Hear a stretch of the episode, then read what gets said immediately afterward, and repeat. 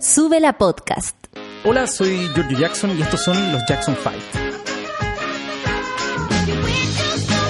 Un podcast para conversar sobre los desafíos que como sociedad tenemos por delante. Hoy estamos en una radio científica para hablar con un invitado empecinado con liberar la ciencia. Un orgulloso y reconocido ñoño. El biólogo molecular, sibarita, playero y dog lover Gabriel León. Conocido también en las redes sociales como Gabo Tuitero. ¿Cómo estás, Gabriel? El mismísimo. Aquí muy bien, ¿y tú? Muy bien, muy bien. La idea es que podamos acá tener una conversación honesta, distendida, cualquier cosa. Eh, la idea es que vayamos tocando cinco temas. Vamos a partir por el primero. La comida. ¿Qué laboratorio prefieres, Gabriel? ¿El de la universidad o el de tu cocina? La cocina. La cocina, de todas maneras. Eh, fíjate que la comida tiene varias cosas interesantes. Por un lado, como bioquímico, evidentemente, las transformaciones físico-químicas que ocurren cuando uno cocina me encantan. Eh, tiene que ver con cambios de textura, cambios de sabor, cambios de apariencia. Y por otro lado, está la parte más antropológica de la cocina, lo que tiene que ver con generar vínculos, generar lazos. Eh, la palabra compañero, que es muy bonita en el idioma castellano, ¿cierto? Viene de compartir el pan. En una época en que el pan era escaso y por lo tanto tú lo compartías con alguien que significaba algo para ti. Tú no compartías el pan con cualquiera, era con tu compañero, ¿cachai? De ahí viene el significado de la palabra. Eh, y por lo tanto tiene estas dos cosas que yo encuentro muy bonitas. La, la posibilidad de hacer experimentos, literalmente, ver la transformación de un alimento que como parte de ingrediente y termina en una comida que es compleja y que se siente en el cerebro al final. Los sabores que como en Ratatouille. Exactamente. En Ratatouille. Cuando empieza a comer y hay fuegos artificiales en la cabeza. Y eso me fascina, esa transformación eh, de partir de estos materiales, estos ingredientes y convertirlo en algo que genera placer en el cerebro. Pero por otro lado está lo que eso significa. Eh, no hay nada más triste, creo yo, que una comida rica solo. Mm. Eh, la cocina y el acto de cocinar tiene un fuerte componente de generar vínculos. Eh, y generalmente uno cocina para alguien, Mm. ¿cachai? Eh, yo creo que estas dos cosas a mí de la cocina me fascinan. Eh, lo que tiene que ver con la ciencia, esta cosa ñoña de la transformación y la receta, qué sé yo, que es muy del laboratorio, muy del ejercicio manual de tomar algo y transformarlo.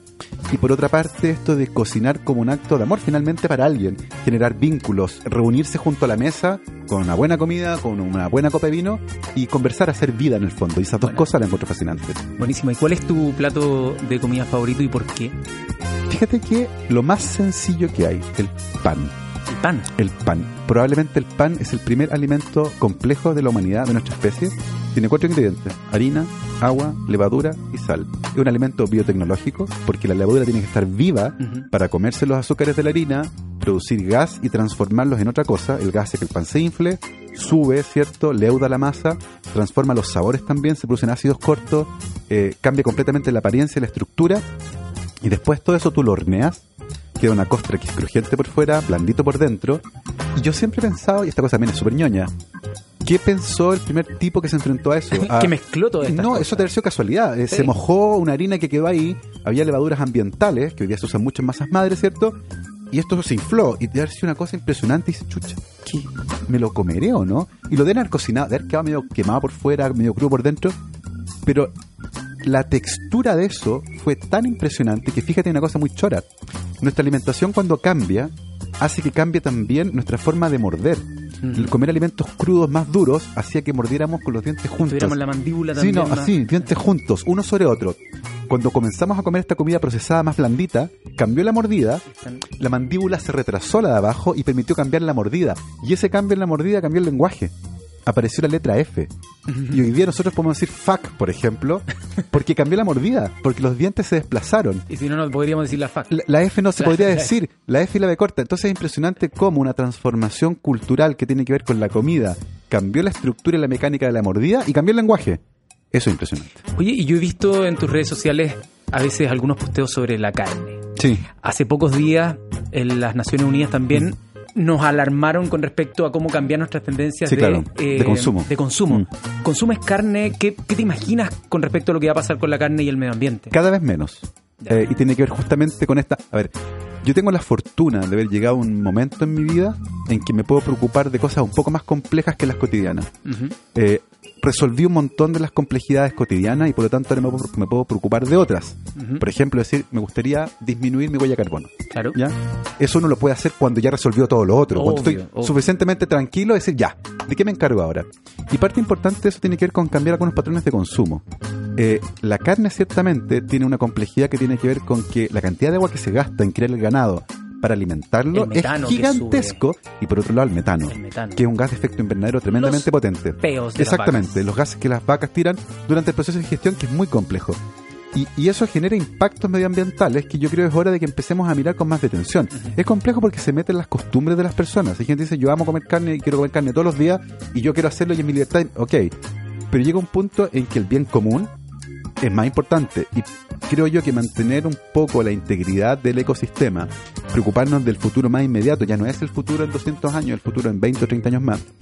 Tengo la sensación que además la ciencia y la tecnología tienen mucho que aportar. La carne de laboratorio, ¿cierto? Exacto. Tengo que suena como media Frankenstein, pero la carne es proteína y las proteínas sabemos perfectamente bien cómo se hacen.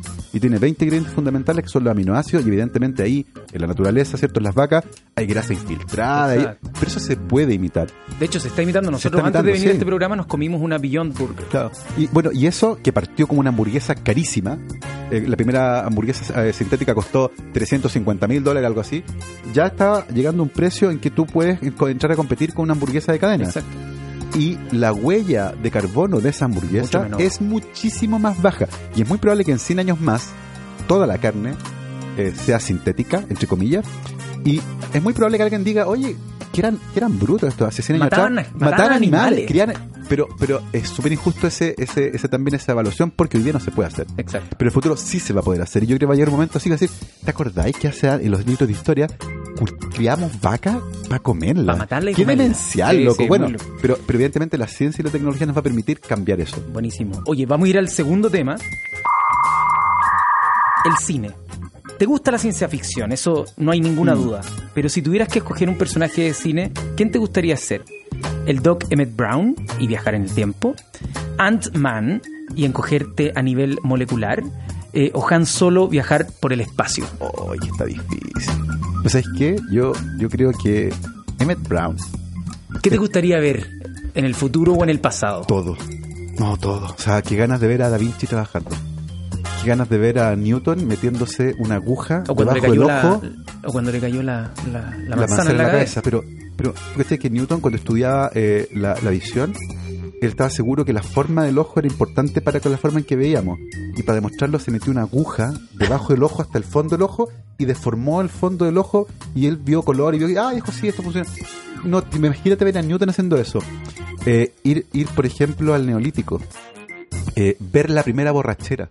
En los primeros Cuando humanos, fermentó cuando fermentó una fruta que cayó y yo siempre he pensado esto eh, nuestros ancestros con una vida indescriptiblemente triste se morían jóvenes comían mal lo estaban persiguiendo tenían frío tenían hambre tenían miedo y en un momento en todo este escenario alguien se comió una fruta fermentada con un poco de alcohol Y se drogó. y se drogó comillas.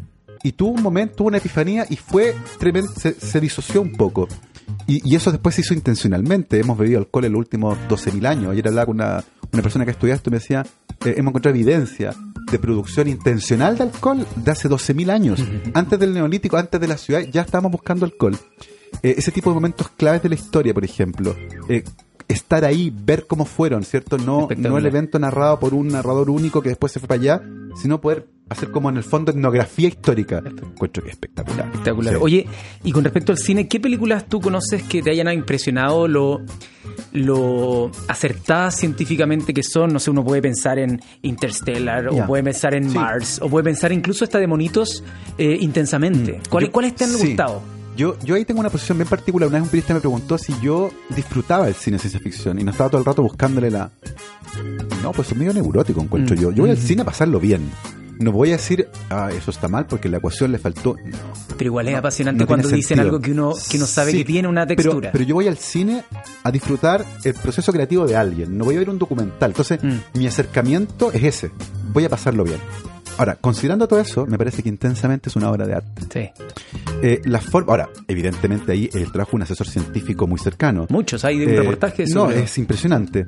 Eh, pero además la, la estructura narrativa, la forma de cómo tú cuentas cómo funciona el cerebro, cómo se organizan los, los recuerdos, cómo cambia, cómo cambia nuestra forma de Las interpretar el de la mundo. adolescencia, Es todo. brillante, Sí, es muy bueno. es brillante, está muy bien trabajado, está muy bien llevado al cine. Eh, pero ciertamente el cine para mí es una. Yo lo disfruto mucho. Eh, sin embargo, creo que todavía nada supera al silencio y lo inocente. Mira. Creo que es. Bueno, de hecho fue la última película que ganó los cinco Oscars más importantes. Eh, director, película, actriz, actor y guion. Y Es ahí una- con Hannibal Lecter o sea, tiene. es una cosa, o sea, ver, ver eh, ese acento sureño, ¿cierto? En la, en la gente Starling, ver a este psicópata que tú te enamorás al final de él, Sí. un gallo malísimo, pero eh, te caía bien al final, un encanto, además. encanto, ¿cierto? Aníbal Lecter, eh, con escenas notables, con unas actuaciones impresionantes.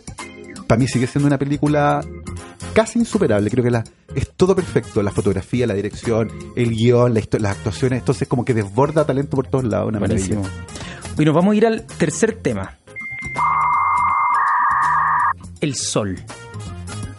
Eh, nos hemos enterado que a ti te gusta eh, el, el tema de la luz, la descomposición de la luz, el sol, el viaje de la luz por el espacio y el tiempo. eh, y eso lo has expresado de alguna manera en los atardeceres. Sí. ¿Qué es para ti un atardecer? ¿Qué es lo que te cautiva?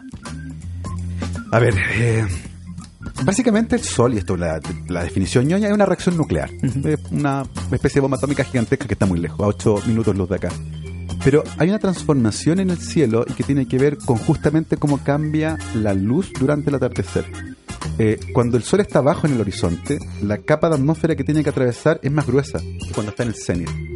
Y por lo tanto, en ese momento, cuando está en el horizonte, eh, por un efecto físico, que es el famoso dispersión de Rayleigh, se dispersa primero la luz azul y los tonos que llegan hacia ti al más final rojos. son más rojos y anaranjados. Y eso cambia completamente el color del cielo. Se produce una gradiente en el cielo que es preciosa, que parte en rojo, anaranjado, amarillo, celeste y termina siendo un azul profundo en el cenit. Y cuando se mezcla con la sombra de las nubes. Y eso además es impresionante. eh, y durante mucho tiempo viví en terrazas que miraban justamente hacia el poniente. Y yo se me pasó muchas veces llegar a la casa y de repente notar dentro de la casa un cambio de luz. Hoy está violeta. Nubes. Cámara, la agarraba y efectivamente una capa de nubes que generaba una luz de un color muy particular. Y ese tipo de cosas la encuentro preciosa. Y yo siempre, pausa. Onda, estoy, eh, pausa.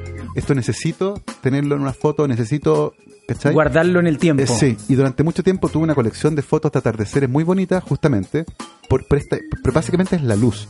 Es cómo cambia, cómo esos colores. Y además una cosa que es media poética.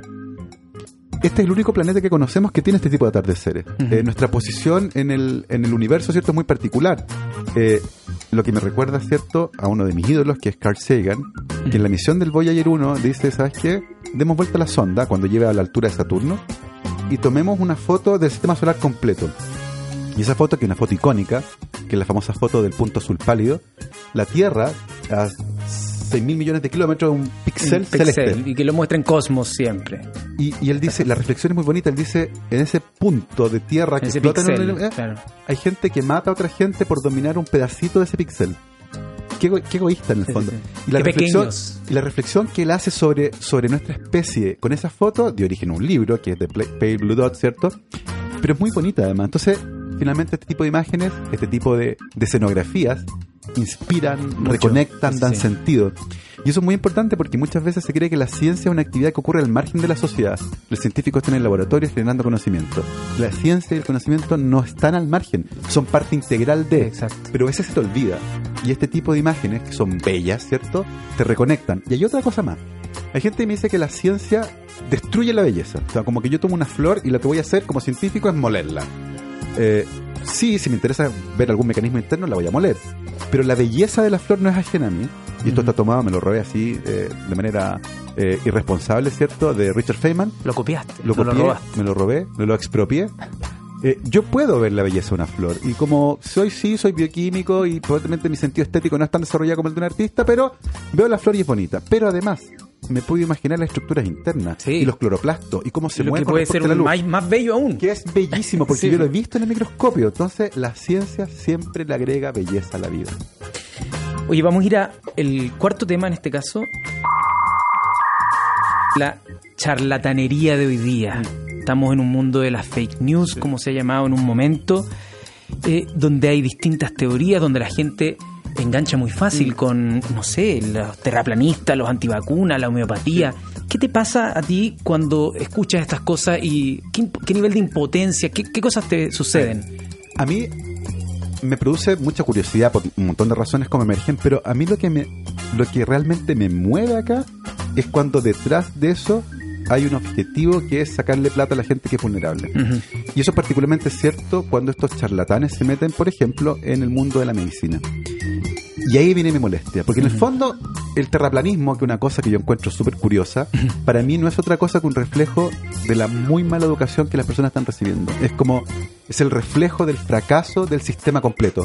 Medios de comunicación, sistema educativo y un montón de cosas, porque la gente dice, yo opino que la Tierra es plana, yo la veo así cuando veo el atardecer, y es mi opinión y tienes que respetarla. Y es una mezcla fatal. Eh, puede ser anecdótico, pero es un reflejo, creo yo, de un sistema que falló a esa persona. Pero por otro lado está el charlatán que aparece y dice, tengo la cura para el autismo.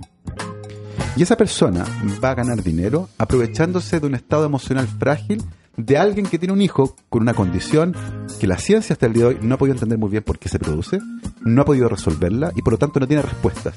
Y cuando no hay respuestas, se produce terreno fértil al que te viene a ofrecer certezas.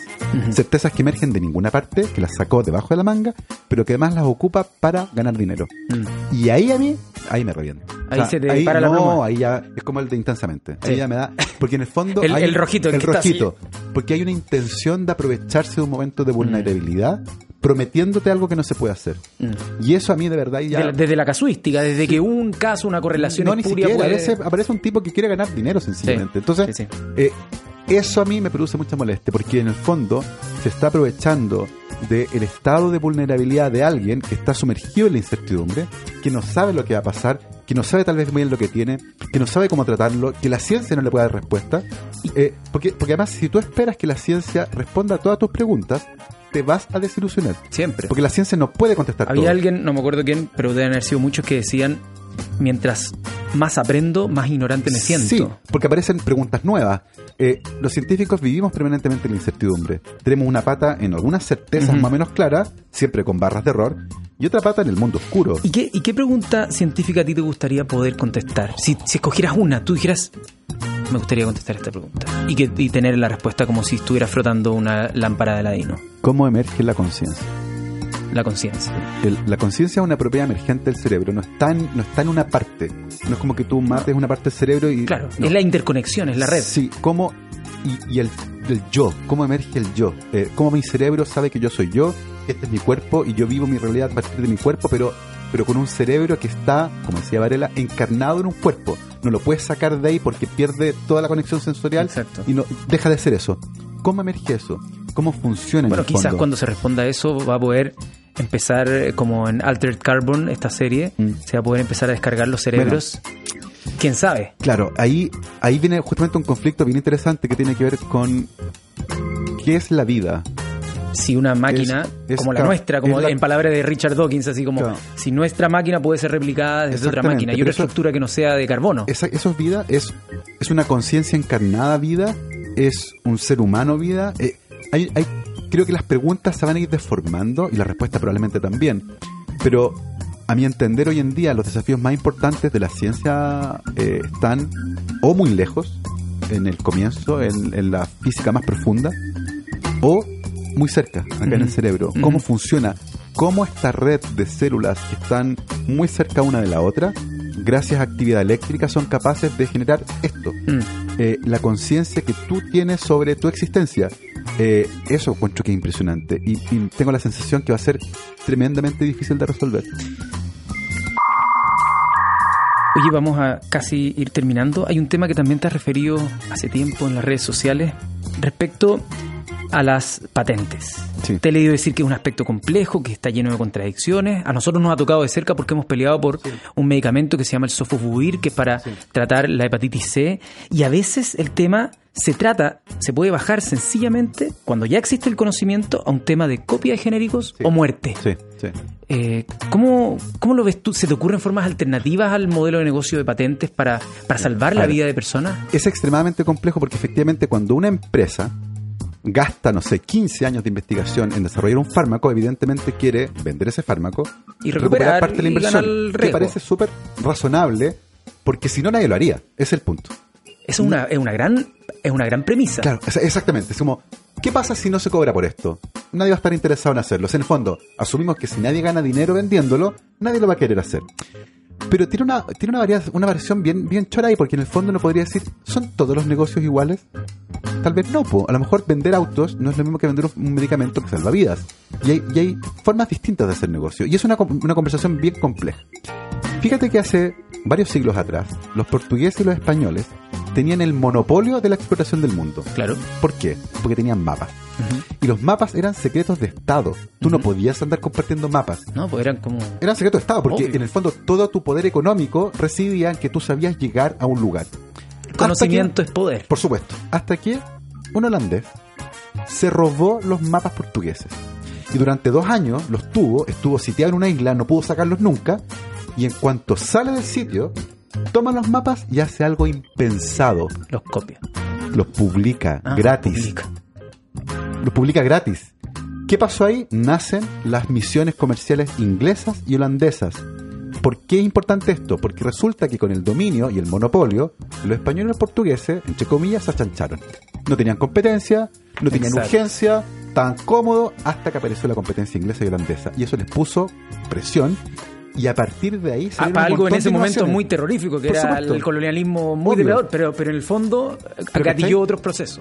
que esté que en el fondo el dominio público Mm. del conocimiento facilitó todo eso que ocurrió y es notable. Y las patentes en parte hacen eso, porque cuando tú patentas algo estás obligado a publicarlo. Claro. Es decir, esto se hace así y por ahora es mío. Durante 20 años, por ejemplo. Tú podrías optar a otro modelo, que es el modelo del WD-40 o el de la Coca-Cola, que no patenta. Pero mantiene el secreto. Secreto industrial. Claro. Y el secreto industrial es muy distinto a la patente porque nunca nadie sabe cómo lo hiciste. Exacto. Entonces, tú ocultas lo que hiciste. La patente permite, permite ver lo que tú hiciste. Y las patentes caducan. Entonces, Claro, el problema es en el intertanto. Exactamente. Y la ¿Qué pregunta hacemos? es si es que el conocimiento que se genera es algo que debiésemos delegar o no en los privados. O si quizás con toda la red, Mm. de, desde que formas a la gente en la escuela pública hasta lo- la, la educación obligatoria, luego la educación universitaria, luego forman los doctorados, los postdoctorados, los financió todo el Estado, Mm. claro. o la red de universidades Sí. públicas en todo el mundo, y después en la última fase, para financiar lo- Sí. las pruebas que son tan caras, vienen algunos y se apropian de todo ese conocimiento. ¿Por qué? ¿Cómo Yo- no se nos va a ocurrir alguna forma Mira, mejor de hacer esto? Hay un montón, y le pasó a un chileno en Estados Unidos, eh, con quien tuve la suerte de conversar a- a- hace un tiempo atrás, fue el primer director del Bio5, que fue un centro que nació en Arizona, eh, gracias a que la gente votó para que un excedente de impuestos fuera un centro de investigación público. Abierta. Notable, e impresionante. Y este señor como director del Bio5 contaba una historia, decía, un día una empresa farmacéutica me invita a una charla. Yo voy, doy la charla y todo el mundo me daba la mano, me felicitaba, me daba las gracias y yo no entendía muy bien de qué me hablaban. Y en un momento me dicen, bueno, lo que pasa es que nosotros desarrollamos un fármaco gracias a una publicación de usted hace varios años atrás que fue la clave para esto, que ha sido un fármaco bestseller. Y este tipo así decía, no puedo creerlo. No puedo creer que yo hice esto y no vi el potencial que tenía al punto que lo publiqué, lo tomó esta empresa gigantesca, lo convirtió en un medicamento y Y ganó tuvo un montón de monopolio plata. 20 años. Por supuesto. Entonces decía, nos falta algo en la formación académica tal vez, Mm. que es entender bien estos procesos. Muchos de los doctorados que tú mencionaste no tienen conocimiento de cómo ocurre esto, Claro. cómo se transfiere el conocimiento de vuelta a la sociedad. Es la transferencia tecnológica ahora. Ahí la empresa aparecieron y decían, toman capital humano formado, por ejemplo, me carga ese capital humano, pero gente que se formó en esto, los toman, lo usan en el fondo y generan fármaco. Tú dices, ¿cómo lo hacemos entonces? ¿De qué forma hacemos que esto sea más justo? Hay países que han resuelto así. Esto es una emergencia de salud pública, así que permiso, Exacto. se agarra patente y se hace nomás. Y- han pataleado, Y han desde el punto de vista del, del científico o la científica, me tocó preguntárselo también eh, a mm, Valenzuela, Pablo Valenzuela. a Pablo Valenzuela. Me tocó preguntárselo a Pablo Valenzuela. eh, cuando descubriste la vacuna contra la hepatitis B, Mm. o una forma de la hepatitis Sí. B, tú estabas pensando en la patente. Es decir, ¿fue necesario una estructura de incentivos económicos para que tú hicieras ciencia y quisieras Mm. descubrir? Y me dijo, por ningún motivo, fue una coincidencia, fue un accidente, fue como una eureka. Sí. Y, y, claro, él me decía hoy día, para dirigir un centro y para levantar capital, es necesario que exista la patente, pero los científicos y científicas no se mueven por eso, No, se no, mueven no. por la curiosidad Sí, y por el sí, prestigio en sí. general, por Mira, el, una- más, más un- una cosa de ego. Hay una, una historia muy linda que es la de Jonas Salk, eh, que fue el, el científico estadounidense que de la, de la polio. la polio. Y En que se financió, se financió con, la March, March of the. Dimes. Exactamente. Y, Y en una entrevista que es icónica, le preguntan, eh, ¿va a haber patente? Y él como que duda y dice, ¿patentarías el sol? Es espectacular O sea, esa entrevista. Hay, hay, un, hay un bien público mayor que se reconoce como muy relevante. La historia de la insulina. Y de hecho, antes de decir el sol, dice, le pertenece al pueblo. Claro, es de todos. Porque, ¿Podrías porque- patentar el sol? Porque todo el mundo lo financió, además, con el The Además. March of Dimes. Y hay otra historia muy linda, que es la de la insulina. Y yo creo que hay un ejemplo que es genial. Cuando se desarrolla la insulina, los investigadores que la desarrollan venden la patente a la universidad en un dólar, de manera simbólica, para que la universidad la pueda licenciar a un laboratorio, porque la universidad no podía hacer eh, la insulina, la tenía que hacer un laboratorio farmacéutico. Y se la licencian de vuelta. Y funcionó muy bien durante mucho tiempo. Anda a leer lo que está pasando hoy en Estados Unidos con la insulina. Sí, la gente está está muriendo, terrible. están Y fraccionando. está siendo un tema de campaña. Exactamente, porque los precios se dispararon porque la forma en que funciona este seguro, que es muy parecido al chileno, los prestadores, la aseguradora y todo el mundo son parte de lo mismo. Integración vertical. Exactamente. Y eso ha hecho que, como el seguro cubre, la insulina ahora cuesta 500 dólares. Y mucha gente sin seguro ya no puede pagarla. Y ya hay casos de gente que se ha muerto por, por fraccionar sus dosis de insulina. Eso no puede ocurrir. Oye, Gabo, eh, muchísimas gracias por esta tremenda entrevista y disposición. Eh, nosotros con esto ya vamos a ir cerrando, así que no sé si quieres dar algún último mensaje respecto a la audiencia que vamos a tener. Eh, bueno, gracias por la iniciativa. Creo que es interesante poder conversar de este tipo de cosas, muy variadas, por cierto. Ayuda a que la gente conozca a la persona detrás del personaje muchas veces. Eh, y ciertamente tratar de aprovechar el momento. Tenemos Ministerio de Ciencia, hay que dejarlo bien parado. Es importante que converse con los otros ministerios. Eh, tenemos desafíos gigantescos en el futuro. Y tengo la sensación de que lo, lo que tiene que ocurrir es que nuestro país culturalmente cambie su forma de verse a sí mismo. No podemos seguir con este sistema de crecimiento económico eh, pensando que la extracción de recursos naturales nos va a llevar eh, hacia el anhelado desarrollo. Eso no va a ocurrir. El cambio climático lo va a impedir y la tecnología lo va a impedir. Ya nos pasó con el salitre. Hace 100 años atrás, un científico alemán genera una forma más barata de hacer amonio a partir del aire Ujú. eh, y la industria salitrera chilena quebró y generó una crisis eh, nacional. No podemos seguir dependiendo de eso. Tenemos, es la hora de que le pongamos conocimiento a lo que vendemos. Eh, y esa transformación es compleja, requiere a toda la sociedad y yo creo que para allá deberíamos tratar de mirar. Muchas gracias, Gabo León. Y bueno, amigos, amigas, esos fueron los Jackson 5 de Gabriel León. Si tienes algo que decirnos o alguna idea para nuestros próximos capítulos, escríbenos al más 569-8459-5275. Nos escuchamos la próxima semana. Chao. Thank you.